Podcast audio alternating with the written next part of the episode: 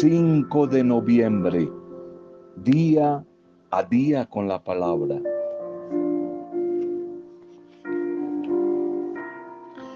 No pases por este mundo como una persona criticona a toda hora.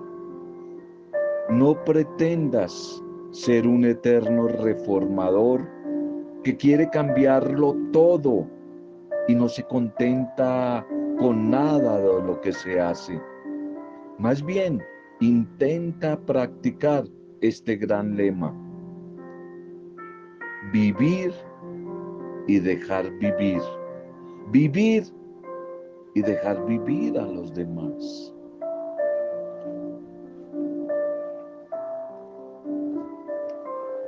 Saludo cariñoso, un saludo cordial y una bendición a cada una de sus vidas.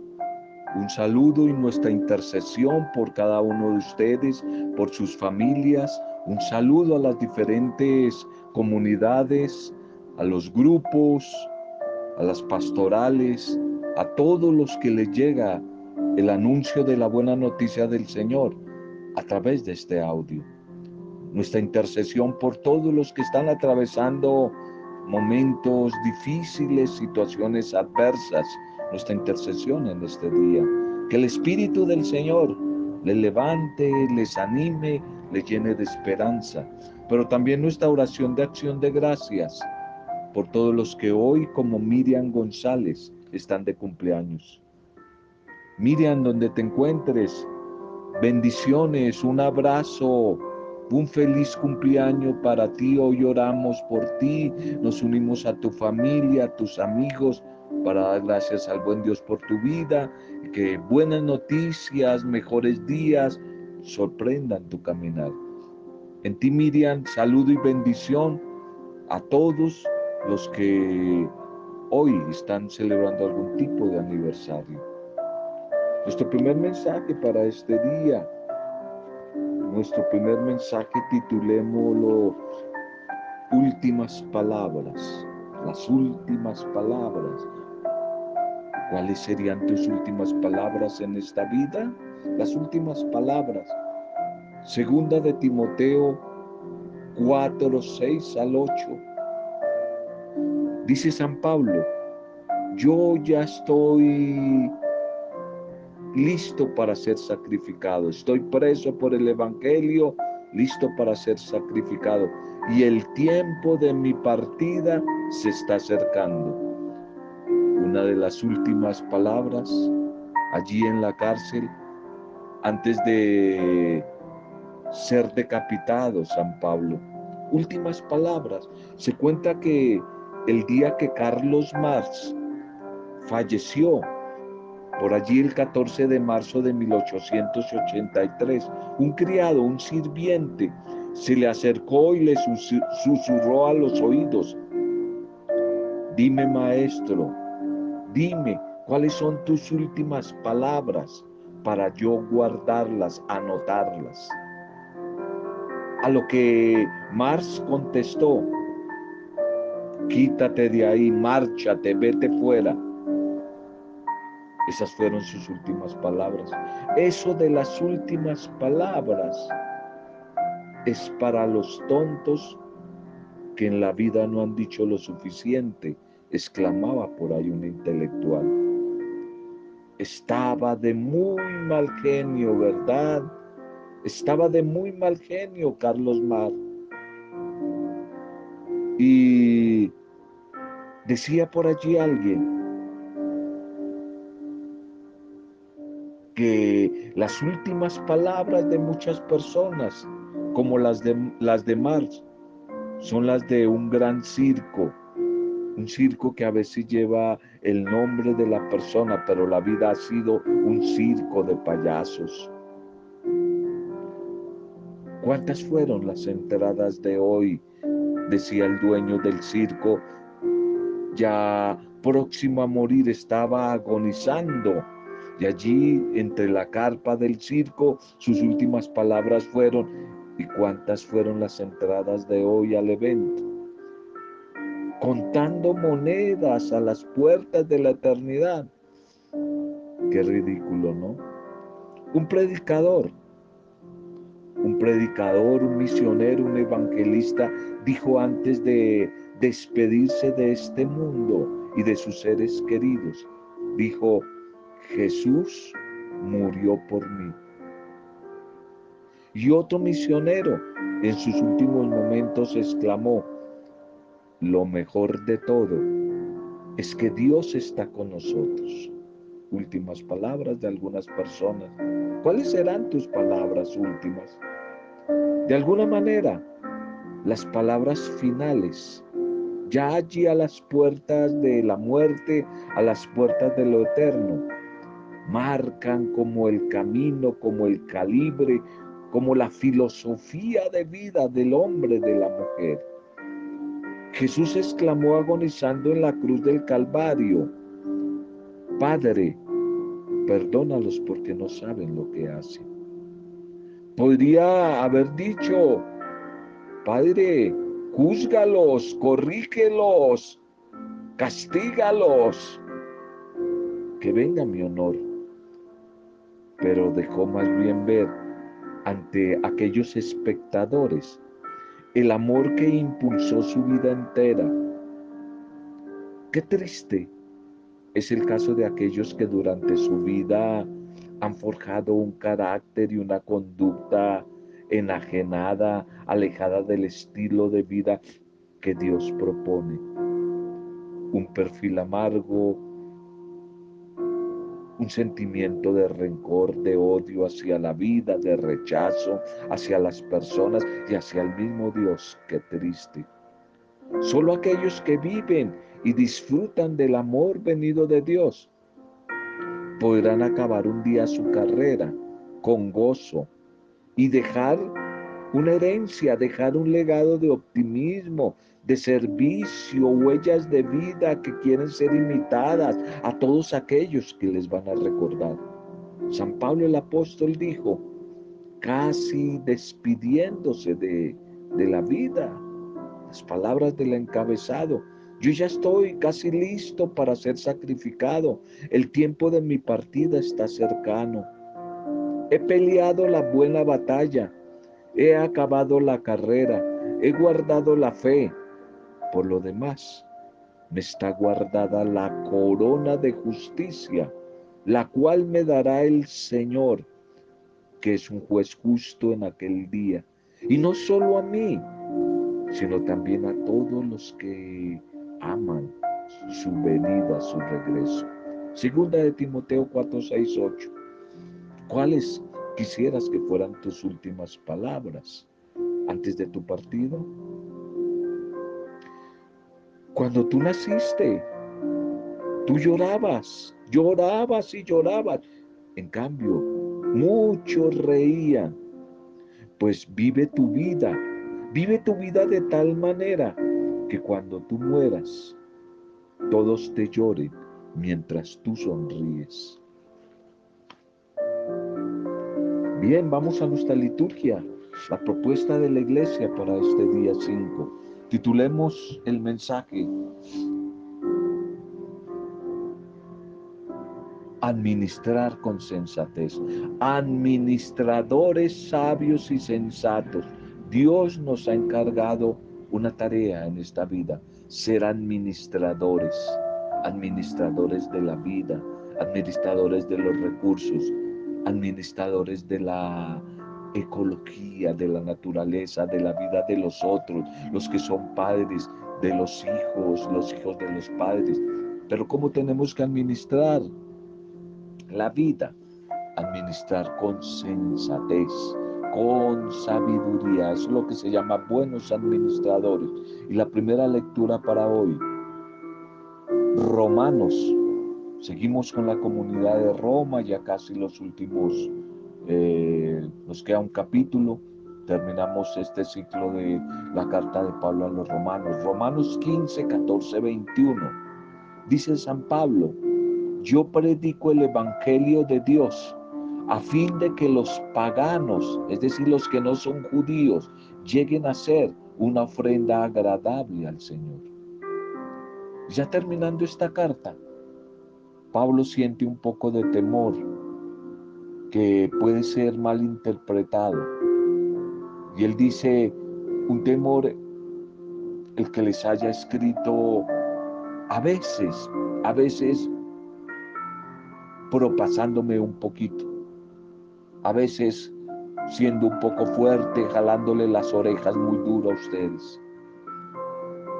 Como la comunidad de Roma no era una comunidad que ya lo dijimos Pablo había fundado, él siente la necesidad de justificar, de haberles dedicado una carta a veces un poco dura, porque normalmente él escribe solo a las comunidades que él conoce, que él ha fundado, que él ha acompañado. Es que Pablo no puede vivir sin evangelizar.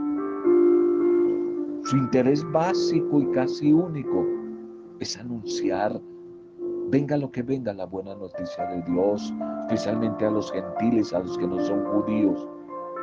Igual que desde Jerusalén y llegando hasta los confines a donde el Espíritu lo lleve a anunciar el Evangelio de Cristo. Y hoy es el caso que se interesa por esta comunidad de Roma.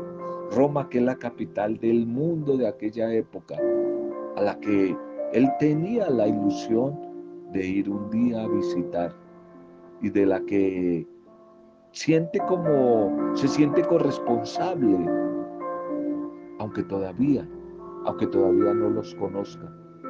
Él se reconoce, Pablo, como un ministro de Cristo Jesús para los paganos, para los líderes, los sacerdotes de la buena noticia de Dios.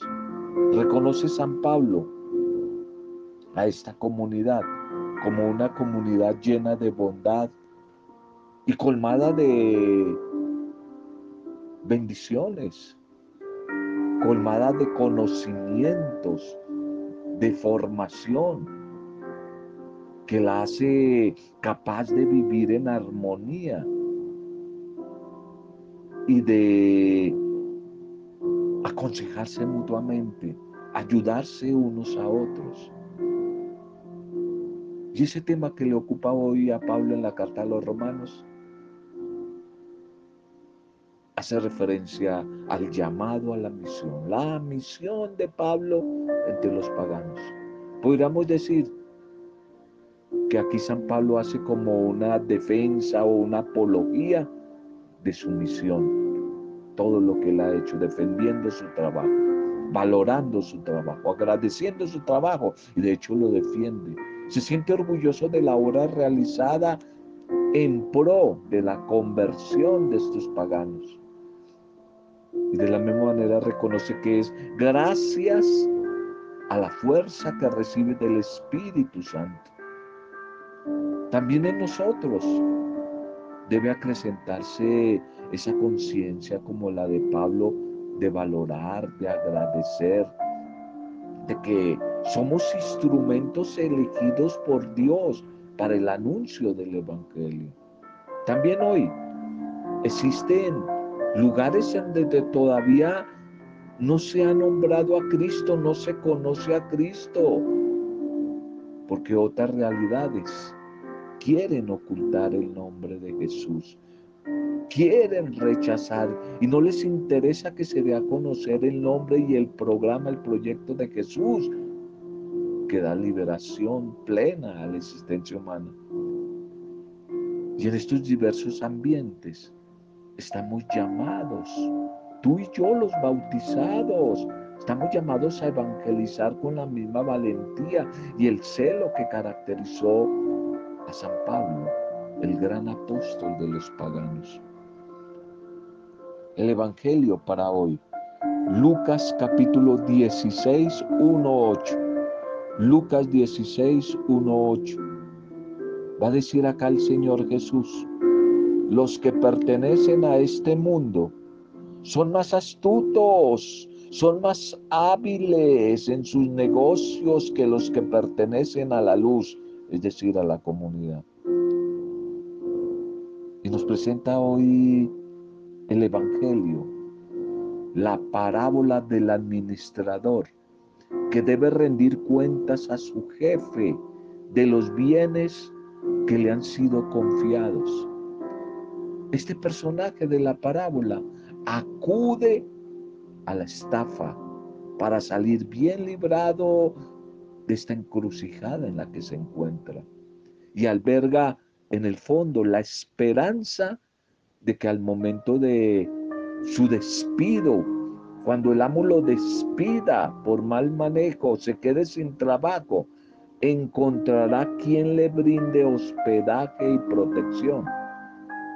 Y al final, Jesús ve con buenos ojos la pilera, la sagacidad, la astucia, la sabiduría con la cual este hombre, este hombre procedió para asegurar su futuro.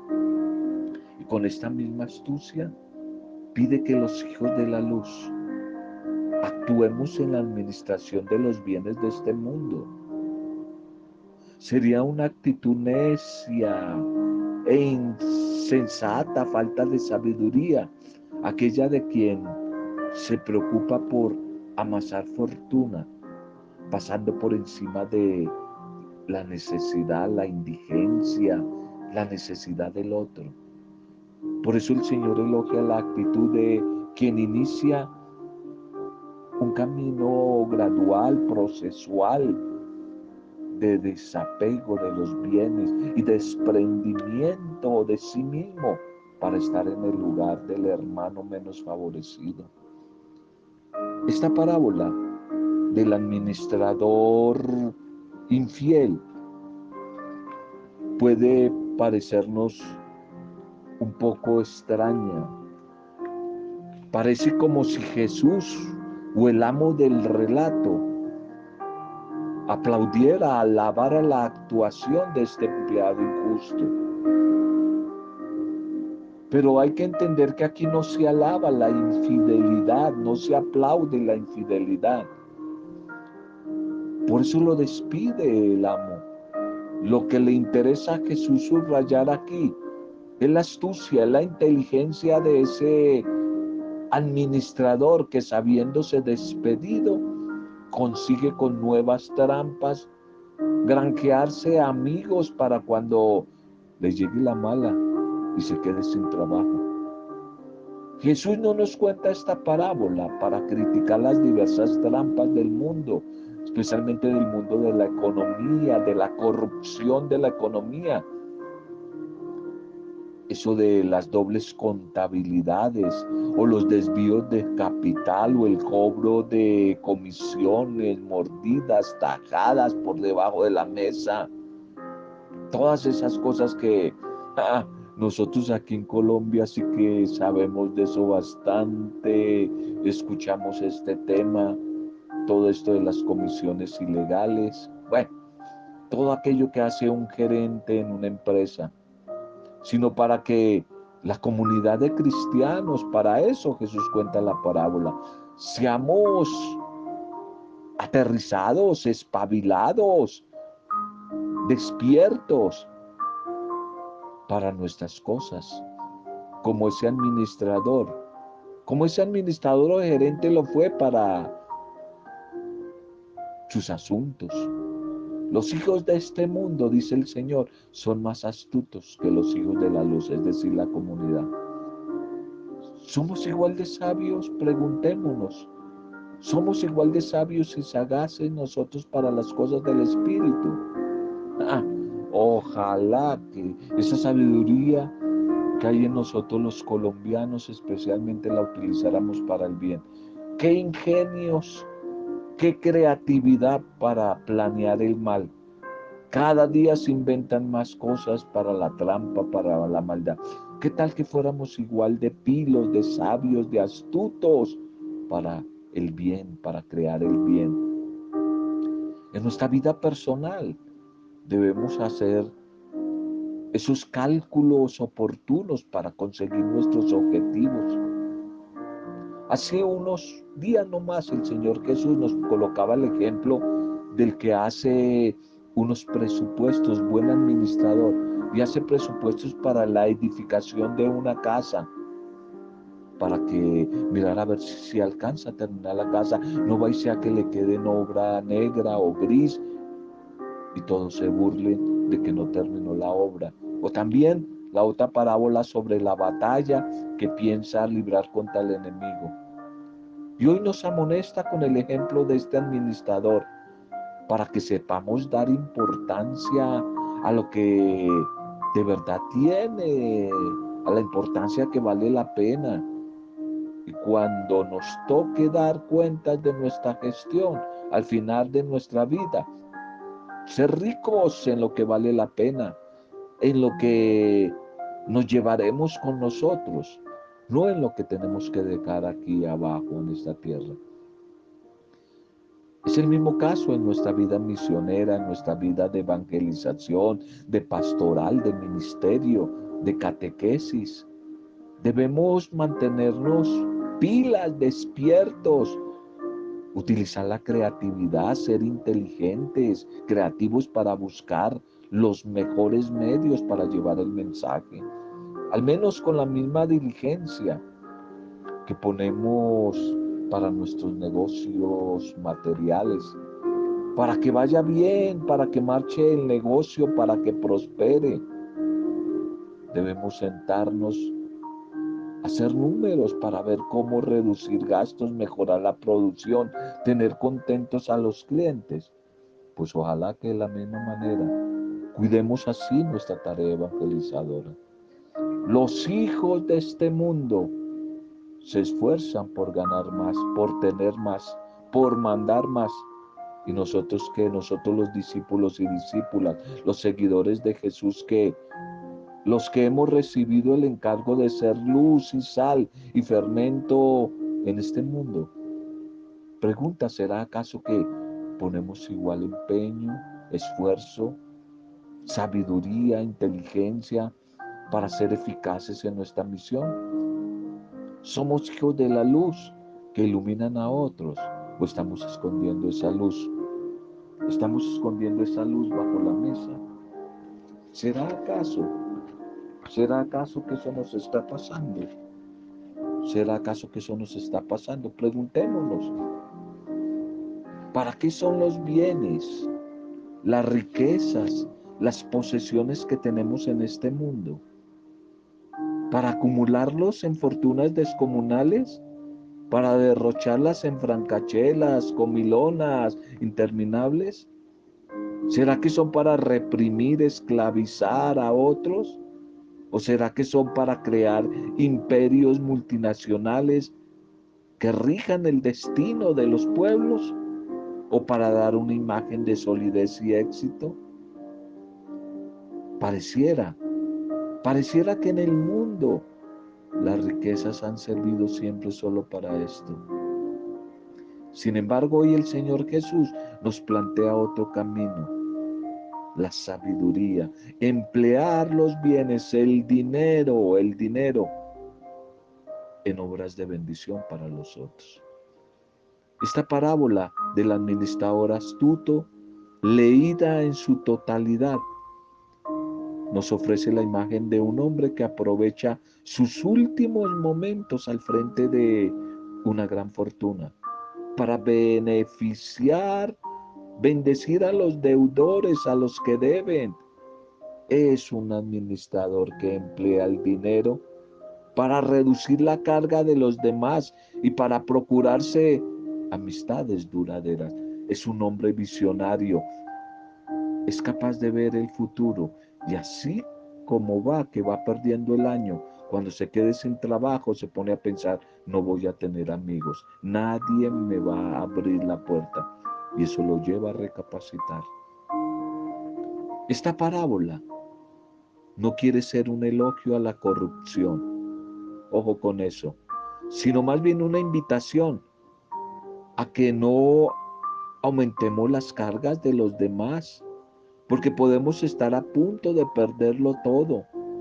Y por eso Jesús el Señor plantea un desafío, convertir la economía, esa economía de la explotación, en una economía de beneficios, de, bendición, de solidaridad para el otro, especialmente para el más necesitado, el que más está endeudado. Él quiere un nuevo ser humano que rompa con la mentalidad acaparadora y se oriente por el horizonte de la fraternidad, del compartir, del servicio, de la solidaridad, que se alza más allá de esas acumulaciones de medidas. Por eso estar al servicio de Jesús, ser su discípulo, su discípula, nos hace creativos, nos hace hábiles para forjar el bien en los ambientes donde nos desempeñemos, esos diferentes ambientes donde nos ubiquemos. Pidámosle hoy al Señor que nos bendiga. Y si sientes o sentimos que somos malos administradores, que quizás vamos perdiendo el año, que logremos alcanzar la sabiduría del Espíritu del Señor y empezar a dar rentabilidad de esos diferentes dones, talentos que Él nos ha regalado. Nunca es tarde, nunca es tarde para evaluar, corregir y recomenzar. Si tenemos la certeza que el Señor nos acompaña, que su Espíritu nos dará la fuerza para retomar vuelo, para volver, para volver a comenzar. Nunca es tarde, así hayas caído. Señor, tú sabes que ser transparente consigo mismo, contigo y con los demás, no es una tarea fácil, Señor. No es una tarea fácil. Requiere de toma de decisión, de renuncia, de un proceso de conversión y de liberación para no dejarnos afectar, Señor, por esta sociedad esclavista, esta economía injusta, por eso hoy te pedimos que a través de tu Espíritu nos ayudes a desarrollar y a demostrar que desde nuestro corazón sincero y agradecido pueden brotar acciones propias de tu ejemplo y que las propuestas que nos interesan no son las de este mundo, sino las de tu reino, las de la buena noticia de tu amor. Gracias Señor por el mensaje de hoy. Que a través de tu Espíritu seamos buenos administradores de tu gracia.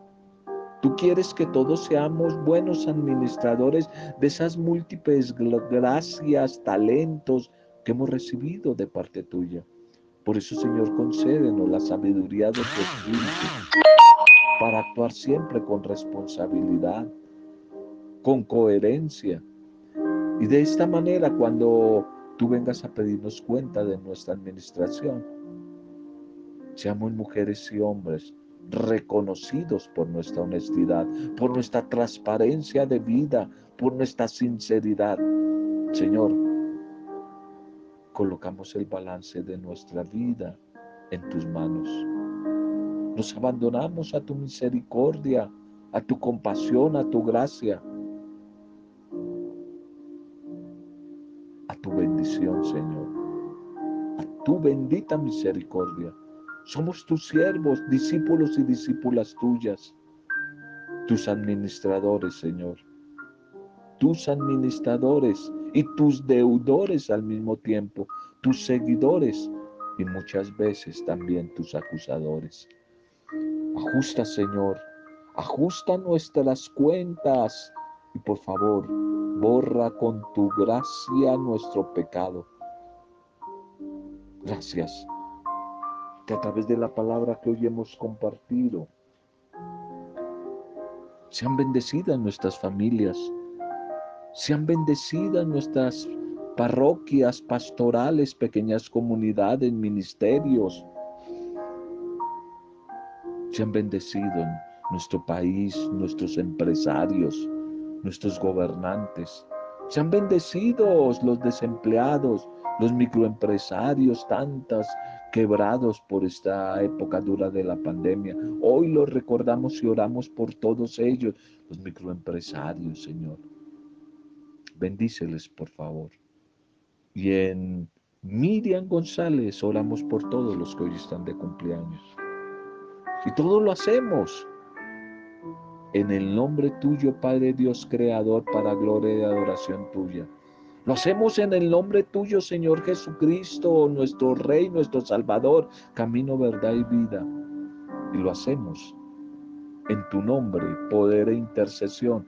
Espíritu Santo, Espíritu Santificador, gran intercesor. Lo hacemos en alabanza, acción de gracias y adoración para ti, Dios Trino de amor, en compañía de María, nuestra buena Madre. Amén. Roberto Samudio, de día a día con la palabra.